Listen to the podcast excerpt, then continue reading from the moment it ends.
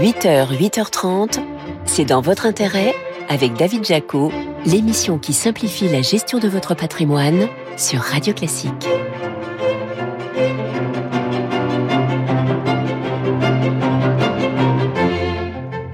Bonjour, ravi de vous retrouver pour un nouveau numéro de C'est dans votre intérêt sur Radio Classique. Votre invité ce matin, c'est Corinne Joly, la présidente du site immobilier PAP, qui nous dira si la vente de logements entre particuliers freine aussi fort que ce que nous disent les agents immobiliers. Vous verrez également que la fiscalité s'est alourdie depuis le 1er janvier pour la location saisonnière.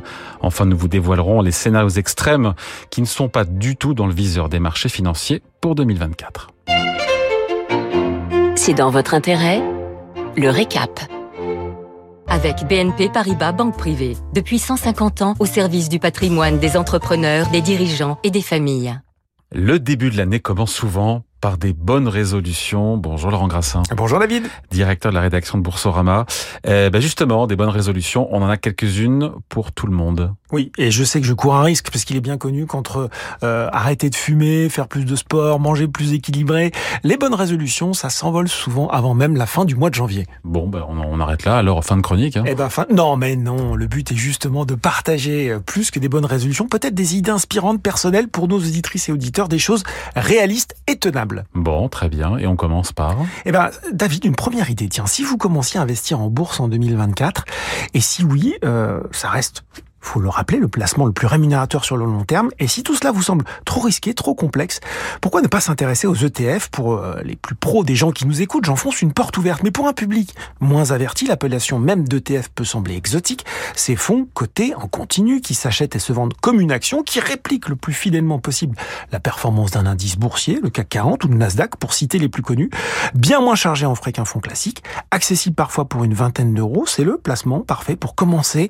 sur les marchés en ligne limitant son risque et en comprenant bien sa mécanique d'investissement, même si David, moment avertissement légal, ce produit présente évidemment une risque de perte en capital. On peut ensuite raffiner le tout en achetant des ETF sur des indices plus spécifiques, sur certains thèmes. On peut même avoir des ETF obligataires, on en parlait il n'y a pas si longtemps. Et il y a bien sûr des ETF qu'on peut intégrer dans son plan d'épargne en action, le PEA. Tiens, et d'ailleurs, si vous n'en avez pas, pourquoi ne pas en ouvrir un en 2024 Voilà, une autre bonne résolution. Bon, ça fait déjà une première idée, voire deux dans la besace. Euh, Qu'est-ce que vous nous recommandez d'autre pour la nouvelle année? Gardez l'esprit ouvert. Ok, super, c'est pas mal. Bon, c'est pas très finance non plus, et pas très original d'ailleurs. Hein. Non mais attendez David, regardez l'année 2022. Euh, actions et obligations ont reculé de concert. L'année 2023, on nous promettait une année compliquée. Au final, elle a déjoué les attentes de bon nombre de prévisionnistes. Et tout a monté ou presque. Les actions, les obligations, l'or, la crypto. Alors que l'immobilier, finalement, malgré des chiffres alarmistes, n'a pas si mal résisté. David, de 1, bah oui, ça doit rendre humble les experts et les journalistes financiers, hein, il faut le dire. Mais concrètement, ça veut dire que dans un environnement économique économique et financier qui va rester volatile et compliqué en 2024, ne dédaignez aucune classe d'actifs. C'est peut-être celle qui sauvera votre performance globale sur l'année à venir. Ok, donc restez ouvert, j'entends, d'accord. Mais bon, euh, sans céder non plus des sirènes. Et vous avez complètement raison. Encore trop d'investisseurs particuliers ont été victimes d'arnaqueurs sans scrupules en 2023. Vous savez, ces super livrets offrant un rendement de 5%, ou ces livrets crypto, ou ces offres sur le Forex, le tout poussé par des conseillers très convaincants, très sympathiques, mais que vous n'avez jamais rencontrés et dont vous n'avez même jamais vu le visage. Des rendements sans risque, bien supérieurs à ce que vous pouvez trouver ailleurs sur le marché. Tous ces signes doivent vous alerter, il n'y a jamais, jamais de rendement sans risque. Si vous deviez vous retrouver dans cette situation, j'espère que vous vous souviendrez de cette chronique. Ne décidez rien dans la précipitation. Contactez les autorités de contrôle comme l'AMF, très engagée sur le sujet des arnaques. Et même si ça vous chatouille, Parlez-en à votre banquier. N'oubliez jamais que les arnaqueurs misent sur votre isolement et leur pouvoir de conviction pour vous faire prendre de mauvaises décisions. Ne vous laissez pas faire. Bon, voilà qui est clair. Qu'est-ce qu'il faut garder en tête pour cette année 2024 Et David, on va finir en prêchant pour notre paroisse. En 2024, il va falloir rester informé et réactif. À l'heure où nous nous parlons, tous les observateurs semblent miser sur un atterrissage en douceur de l'économie américaine et de l'Europe, sur des baisses de taux rapides d'intérêt. Voilà. Une hypothèse plutôt rose, ma foi. Tout va à peu près pour le mieux dans le meilleur des mondes. Méfiance sur les scénarios un peu trop consensuels. Ils ont parfois tendance à ne pas se réaliser tout à fait comme prévu. Sans compter que 2024, David, c'est aussi une année d'élection présidentielle aux États-Unis avec des primaires républicaines qui commencent dès le 15 janvier. Le spectre pas encore écarté d'un retour de Donald Trump aux commandes s'annonce comme une source d'incertitude supplémentaire pour les marchés dans un monde où les tensions géopolitiques restent bien présentes. Alors, on sera là toutes les semaines dans C'est dans votre intérêt pour vous donner les infos utiles, pertinentes et décalées qui vous aideront à mieux placer votre argent. Allez, on boucle sa ceinture 2024, c'est parti. On boucle sa ceinture et on se détend en écoutant Radio Classique et vous, Laurent Grassin. Merci Laurent. Merci David. Directeur de la rédaction de Boursorama. Allez, c'est votre invité à présent. C'est dans votre intérêt, l'invité. Notre invité ce matin sur Radio Classique, c'est Corinne Joly, la présidente du site immobilier PAP. Bonjour. Bonjour. Alors 2023 aura connu a priori une baisse historique, même si on n'a pas encore les chiffres, des ventes de logements autour d'une vingtaine de pourcents selon la FNAIM. On sera sous les 900 000 transactions. Est-ce que c'est aussi ce que vous observez en termes de transactions chez PAP alors on observe effectivement exactement euh, la même chute de l'ordre de moins 20%, mais il faut quand même relativiser euh, le résultat, puisqu'au final, environ, on va être entre 850 000 et 900 000 transactions, et ce n'est pas du tout euh, catastrophique. C'est un niveau analogue à 2015-2016. Donc c'est une chute. Personne ne poussait des cris d'orfraie. Exactement. Donc en fait, c'est une chute historique parce qu'on sort de records historiques. Il faut relativiser, vous avez raison. Le gouvernement, est-ce qu'il veut laisser baisser les prix de l'immobilier, comme d'ailleurs l'avait dit la Première ministre euh, en septembre dernier, au nom du pouvoir d'achat des Français? C'est peut-être un peu aussi la stratégie, selon vous, ou pas du tout, du gouvernement de laisser le marché s'ajuster?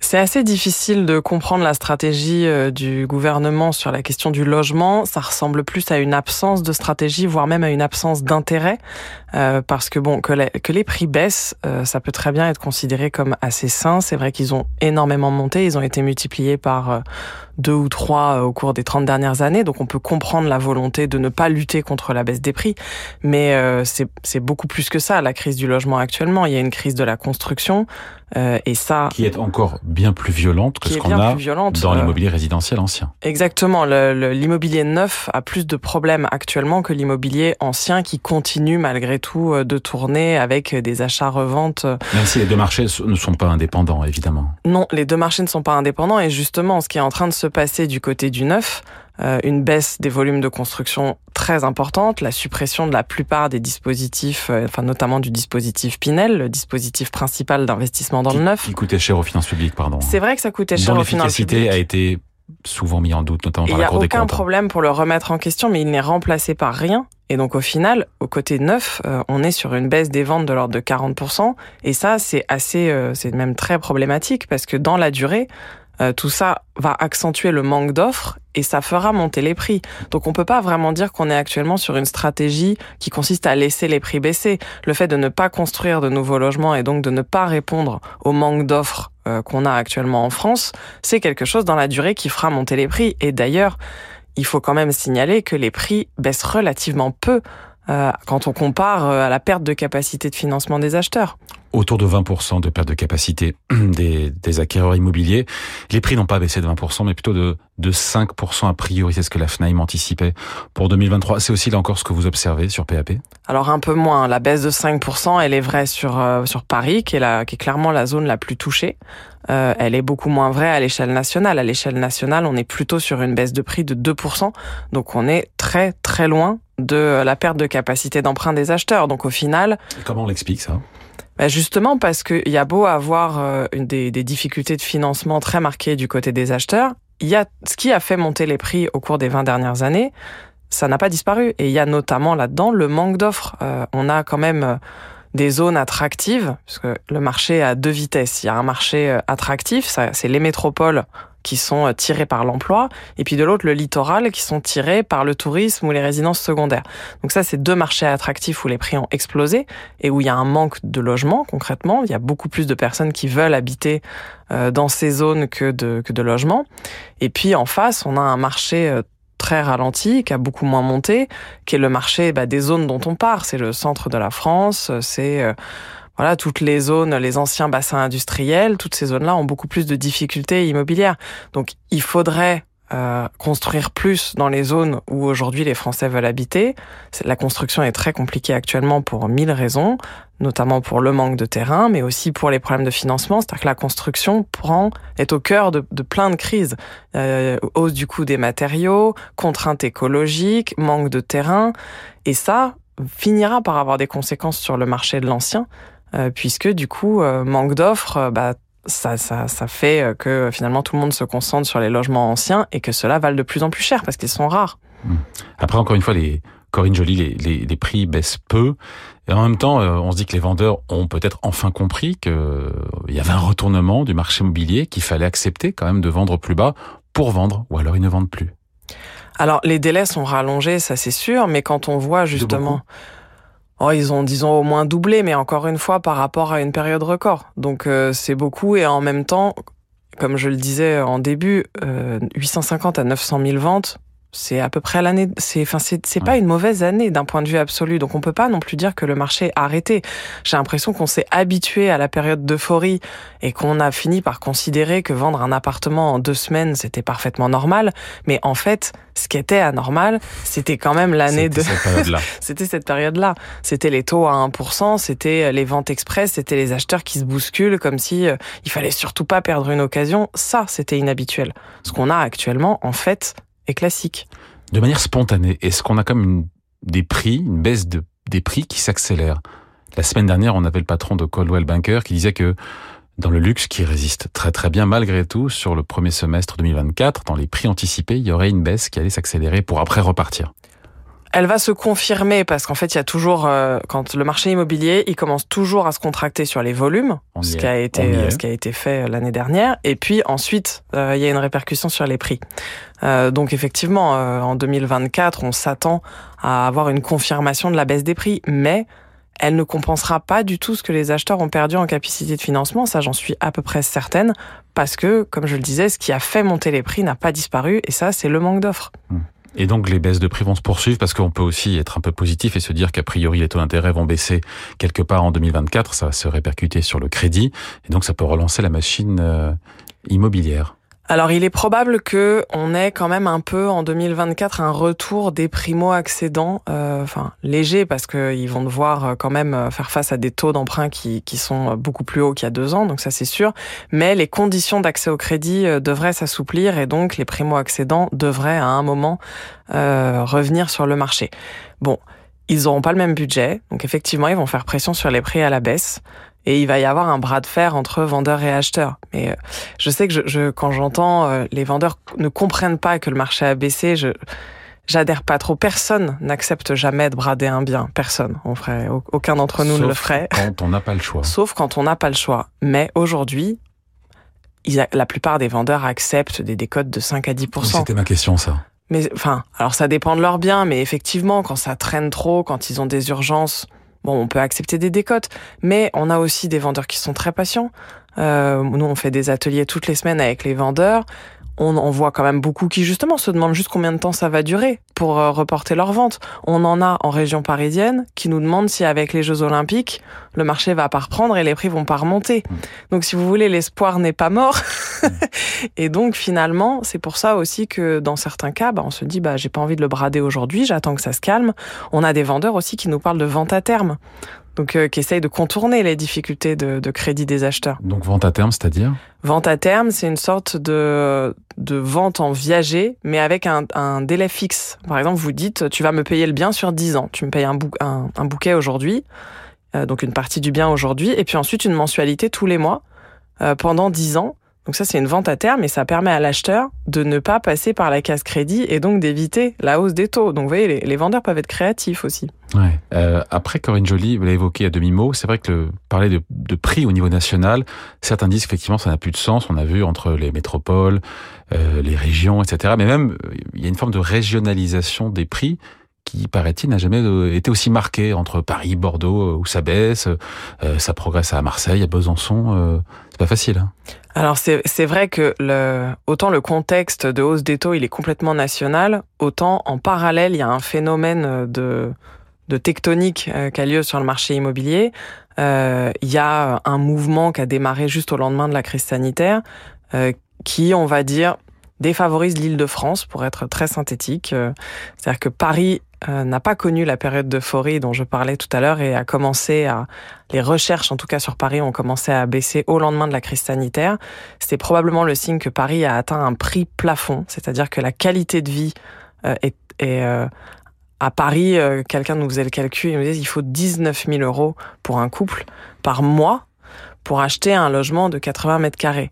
Vous imaginez, enfin, vous avez 19 000 euros par mois à deux et vous habitez dans 80 mètres carrés. Donc c'est ce qui fait dire à 74% des Français euh, qu'accéder à la propriété immobilière sera bientôt et peut-être est déjà quelque part un produit de luxe.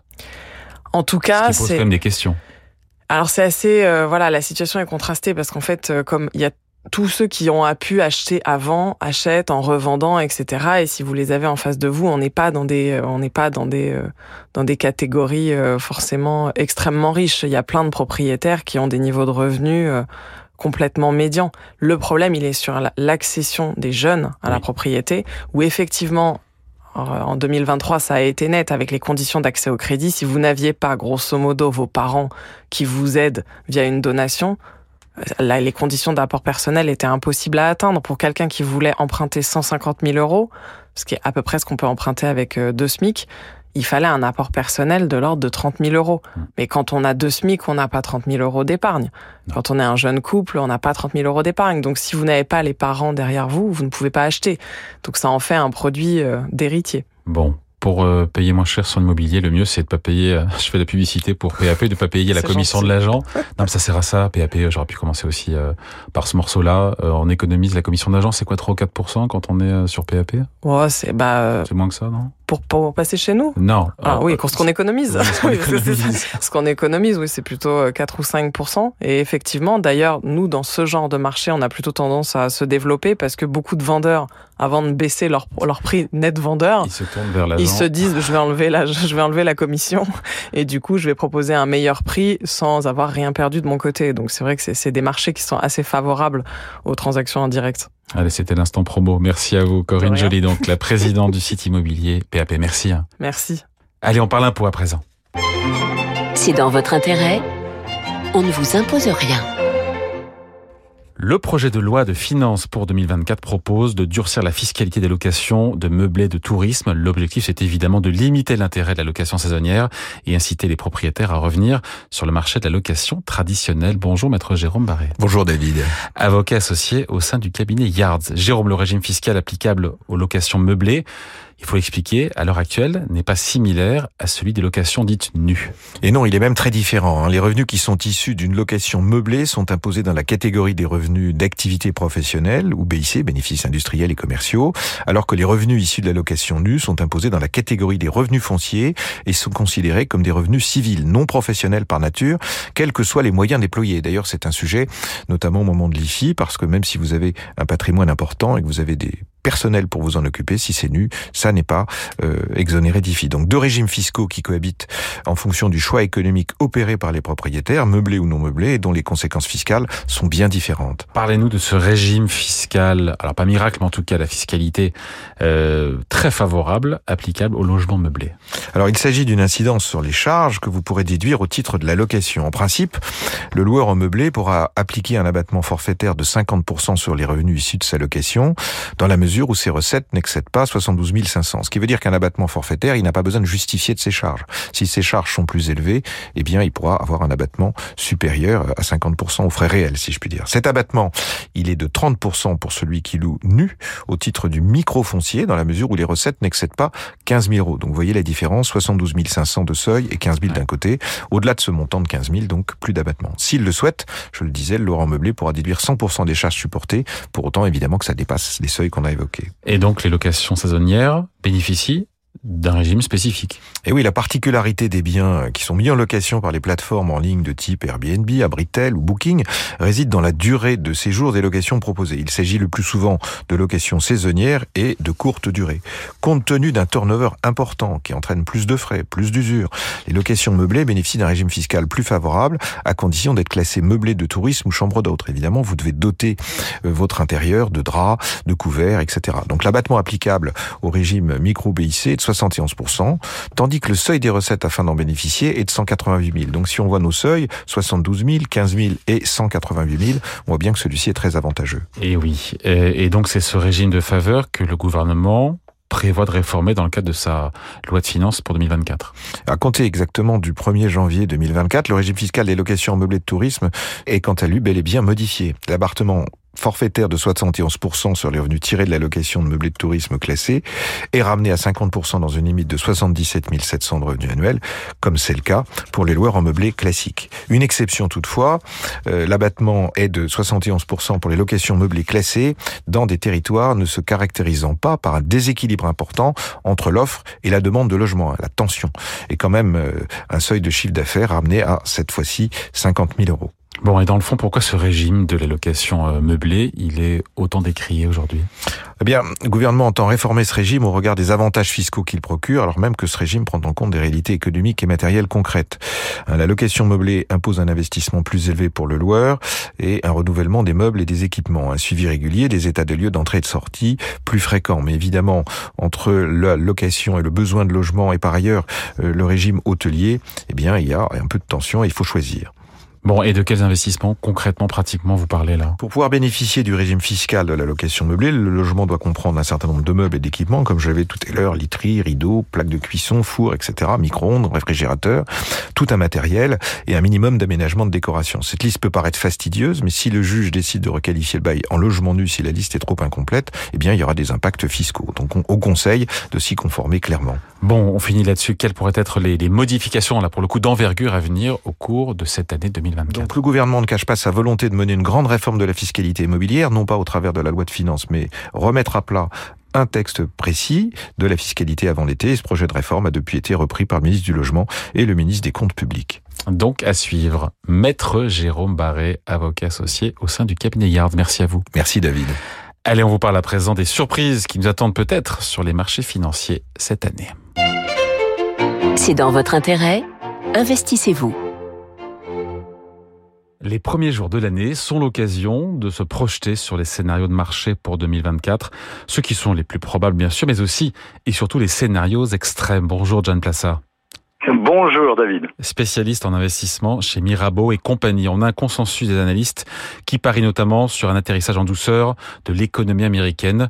Pourtant, il est de bonne loi de rappeler que le consensus est parfois, souvent, Oui, tout à fait. Euh, on a vu, euh, lorsqu'on regarde l'année 2023, que les prévisions de la majeure partie des analystes, que ce soit sur la croissance économique ou ce soit sur l'évolution des indices ou même des devises, eh bien, pour la majeure partie étaient fausses. Donc euh, la, question est bien évidemment de se dire cette année qu'est-ce qui pourrait aller à l'encontre du consensus et quelles pourraient être euh, les, surprises de 2024 Eh bien justement, les surprises de 2024, déjà d'un point de vue économique, John, on a un consensus qui parie, je l'ai dit, sur une, une nette, une décélération de l'économie américaine et chinoise en 2024. On peut se dire que peut-être que ça ne se passera pas comme ça? Non, exactement. Ce qui, ce qui est assez euh, étrange, c'est qu'on a vu en 2023 que c'était notamment le consommateur américain qui avait beaucoup plus consommé que ce qu'attendaient les analystes et c'était très étrange puisque les Américains avaient par exemple beaucoup plus utilisé leur carte de crédit, avaient utilisé beaucoup plus leur épargne. Eh bien, cette année, alors que les gens pense que le consensus pense qu'il va y avoir une décélération économique aux États-Unis, on pourrait voir les Américains continuer de consommer et utiliser encore plus leur carte de crédit. Et d'un autre côté, la Chine, qui est quand même la deuxième puissance économique mondiale, eh bien, pourrait-elle euh, retrouver euh, de la confiance et déverser d'une certaine manière l'argent qui a été accumulé durant les trois années de confinement durant le Covid, eh bien dans l'économie mondiale, ce qu'on attendait pour 2023, mais qui pourrait arriver cette année. Donc ça pourrait être l'une des surprises, c'est-à-dire une économie qui ne décélère pas vraiment et qui reste résiliente. Hmm. Autre surprise possible, là pour le coup sur le plan monétaire en 2024, peut-être moins de baisse de taux d'intérêt que prévu de la part des banques centrales Fed et BCE en tête. Oui, tout à fait, parce qu'on a parlé en fin d'année passée de ce pivot potentiel, c'est-à-dire des premières baisses de taux, euh, que ce soit en Europe ou que ce soit aux États-Unis. Et euh, on voit ici que euh, le consensus, déjà, n'est pas d'accord avec la Réserve fédérale américaine, par exemple, qui parie sur trois baisses de taux de 0,25 de 25 points de base cette année, et le consensus qui parie sur six baisses de 25 points de base. Alors ici, on pourrait voir, vous savez, tout dépend de l'évolution, notamment de l'inflation, puisque la stabilité des prix est euh, le mandat principal des banquiers centraux, eh bien, ici, pourquoi pas, on pourrait avoir en début d'année, voire en milieu d'année, une euh, une réaccélération pardon de l'inflation, ce qui euh, pousserait les banquiers centraux à laisser euh, les taux élevés plus longtemps que ce que ne l'escompte le consensus. Et ça, ce serait une vraie surprise puisque on a vu que l'euphorie des marchés à la fin de 2023 avait été alimentée par les anticipations de baisse de taux cette année. Et donc ici, ça, ça pourrait être une autre surprise. Oui, ce, source de potentiellement de baisse des marchés pour le coup là. Hein, si cette surprise était avérée. Tout, à fait, puisque on sait qu'historiquement, lorsque euh, les banquiers centraux baissent leurs taux, eh bien ça, ça donne une dynamique positive au marché, puisqu'on sait qu'il y a des effets secondaires, notamment les baisses des taux hypothécaires et d'autres qui euh, alimentent euh, l'euphorie des marchés. Surprise aussi peut-être politique pour cette année en perspective. Il y a des élections américaines et présidentielles, et pas seulement d'ailleurs. Non, du tout. Et, en fait, l'année 2024 est synonyme de record pour euh, les rendez-vous politiques, puisque on estime que près de 50% de la population mondiale pourra théoriquement se rendre aux urnes et 51% de la population, eh bien c'est 43% de la croissance mondiale, du PIB mondial. Et vous l'avez dit, évidemment, il y a les élections présidentielles en novembre euh, aux États-Unis, mais on a aussi les élections en Inde, et on sait que c'est très important, les élections aussi en Grande-Bretagne. Et si tout le monde se focalise sur les États-Unis, eh bien, on pourrait avoir des surprises euh, en Angleterre. Et euh, beaucoup de rumeurs laissent entendre que s'il devait y avoir un changement de gouvernement radical, eh bien, on pourrait peut-être assouplir, ou les Anglais euh, pourraient peut-être assouplir euh, leur vision euh, drastique qui a été amenée après le Brexit. Et donc, c'est ici une surprise qu'il ne faut surtout pas minimiser parce que ces dernières années, les changements politiques n'avaient pas vraiment eu d'influence sur l'évolution des marchés. Il nous reste 30 secondes pour parler évidemment aussi de géopolitique qui pourrait surprendre les scénarios bien établis, sachant que honnêtement ce ne sont pas les, les dossiers chauds qui manquent. Non, effectivement, on sait qu'il y a la guerre en Ukraine, le conflit au Proche-Orient et euh, potentiellement aussi euh, à Taïwan si la, la Chine euh, avait décidé de réunifier Taïwan comme ils le disent. Mais on ne peut pas exclure, et ça c'est évidemment pas dans les tabelles des économistes, qu'il puisse y avoir une issue favorable, potentiellement euh, un accord entre l'Ukraine et euh, la Russie, ou aussi un accord au Proche-Orient. Alors évidemment, c'est pas la situation qu'on imagine aujourd'hui, mais potentiellement ça pourrait aussi être une surprise, et ceci aurait une influence sur les marchés financiers. Allez, merci à vos explications signées John Plassard, spécialiste en investissement chez Mirabeau et compagnie. Merci John. Merci beaucoup. Voilà, c'est dans votre intérêt. C'est fini pour aujourd'hui. Émission à réécouter en podcast sur radioclassique.fr et sur vos plateformes habituelles. Je vous retrouve avec grand plaisir dimanche prochain. En attendant, la musique revient avec votre week-end Radio Classique présenté par Laure Maison.